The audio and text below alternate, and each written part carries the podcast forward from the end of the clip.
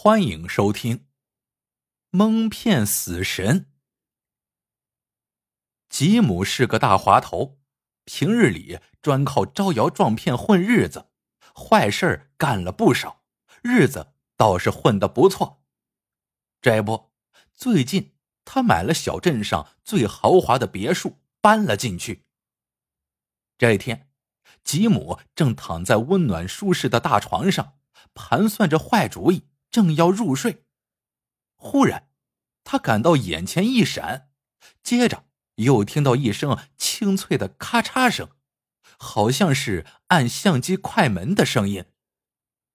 吉姆惊得一下子坐了起来，他四处张望了下，发现屋里没有别人，只有壁灯悠悠的亮着。但是，吉姆清晰记得。自己是关掉灯之后上的床。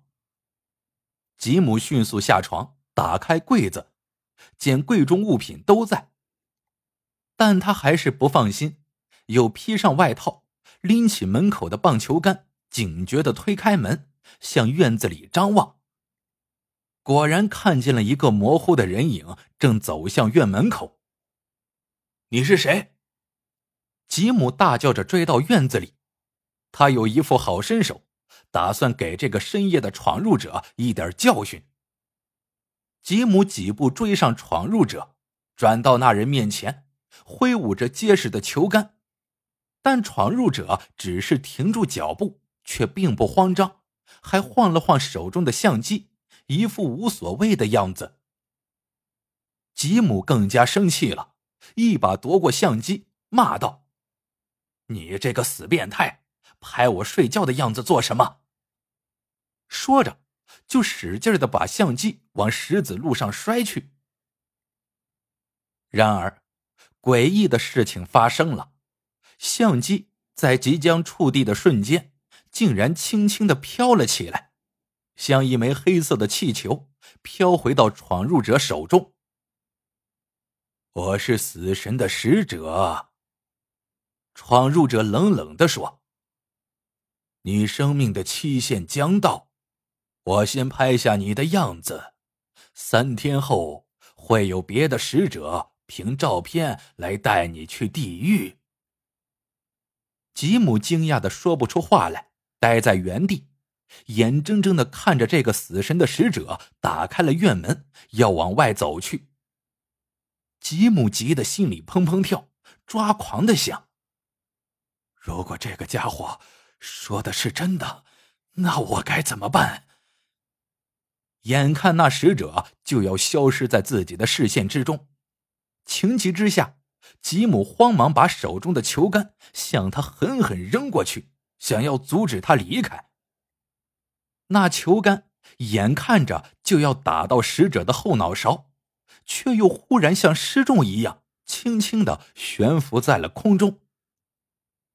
等使者关上了院门，那球杆竟然自动转回来，快速飞向了吉姆，一下子把他打晕在地上。直到第二天早上，吉姆才醒了过来，他发现自己躺在院子里，身边还躺着根球杆，这才确定昨晚的情形不是噩梦，这一切都是真的。吉姆惊恐万分。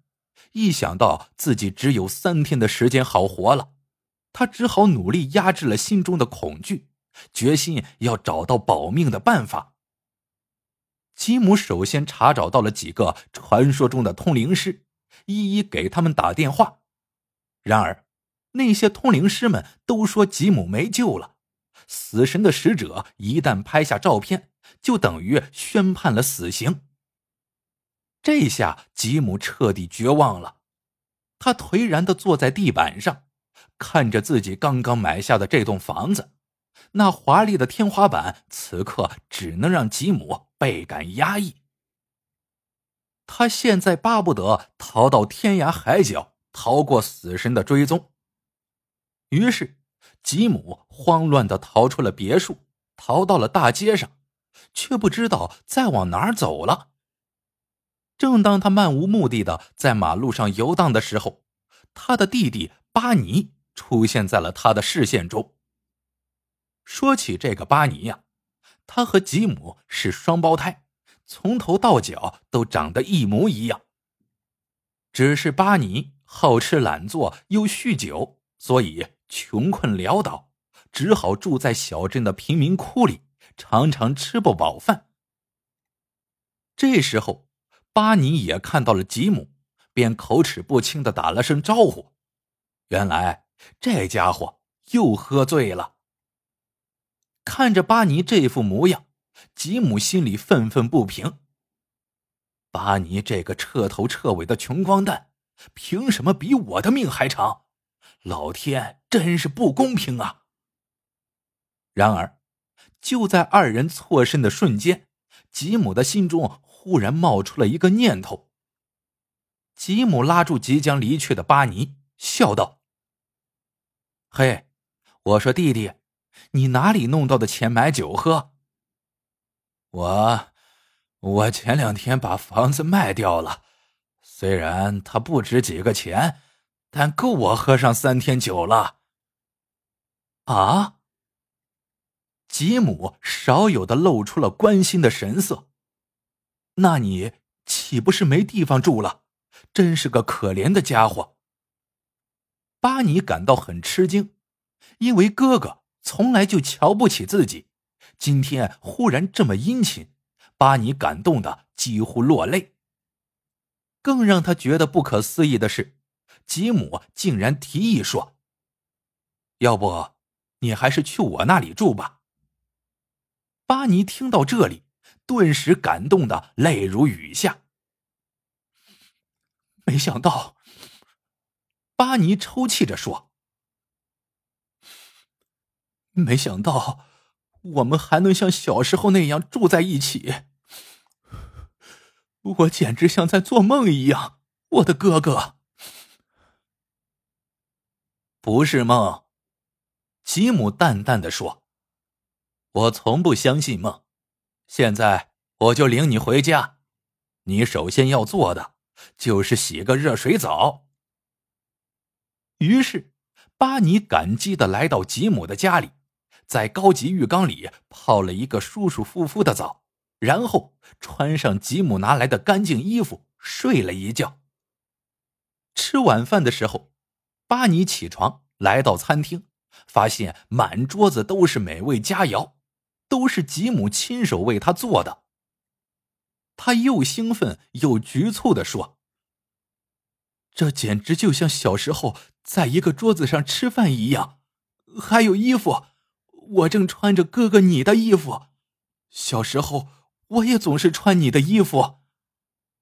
嗯，吉姆一边敷衍的点点头，一边计划着自己的事情。饭后，吉姆对巴尼说：“我生意上有点急事，要连夜外出，恐怕要三四天才能回来。这期间，你就待在我的房子里吧。”吃的喝的都在冰箱里。吉姆补充道：“我们虽然是兄弟，但我这样帮助你，对你的将来也是无益的。所以，作为住在我这里的回报，你要把我后花园的杂草都除掉。”一定的，哥哥。巴尼立刻保证，并且一改懒惰的本性，抓起工具。就向后花园奔去，他可不想再让哥哥失望了。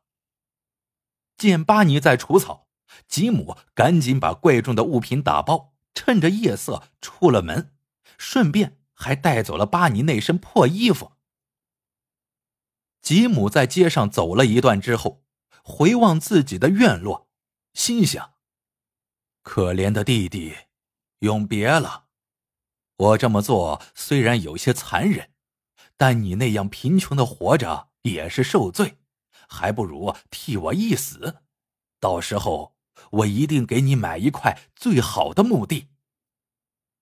吉姆坐车来到小镇边缘，早在巴尼洗澡的时候，他就打了一通电话，把巴尼卖出去的那栋小房子高价租了下来。原来，他要彻底的和弟弟巴尼。交换角色。吉姆可不敢低估死神的能力，他要好好伪装成弟弟的样子才行。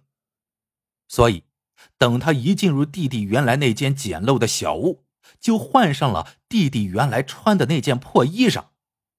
虽然难受，但为了保险起见，还是这么穿上几天吧。时间已经不早了，吉姆躺在又窄又晃的破床上，长长吐了口气。放心的闭上了眼睛。